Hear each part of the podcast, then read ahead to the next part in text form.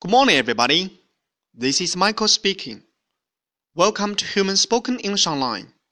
各位早安，我是 Michael 老师，欢迎来到乐成红线上口语团 A 组，Day one hundred and sixty. Here we go.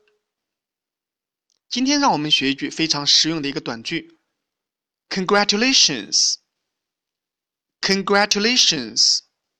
祝贺祝贺！ 当你在学习上取得进步的时候，我可以说 “Congratulations”。当你学会了骑自行车，我也可以说 “Congratulations”。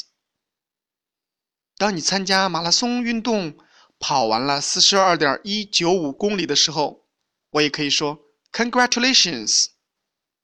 哈哈，用起来吧！That's all for today. See you next time.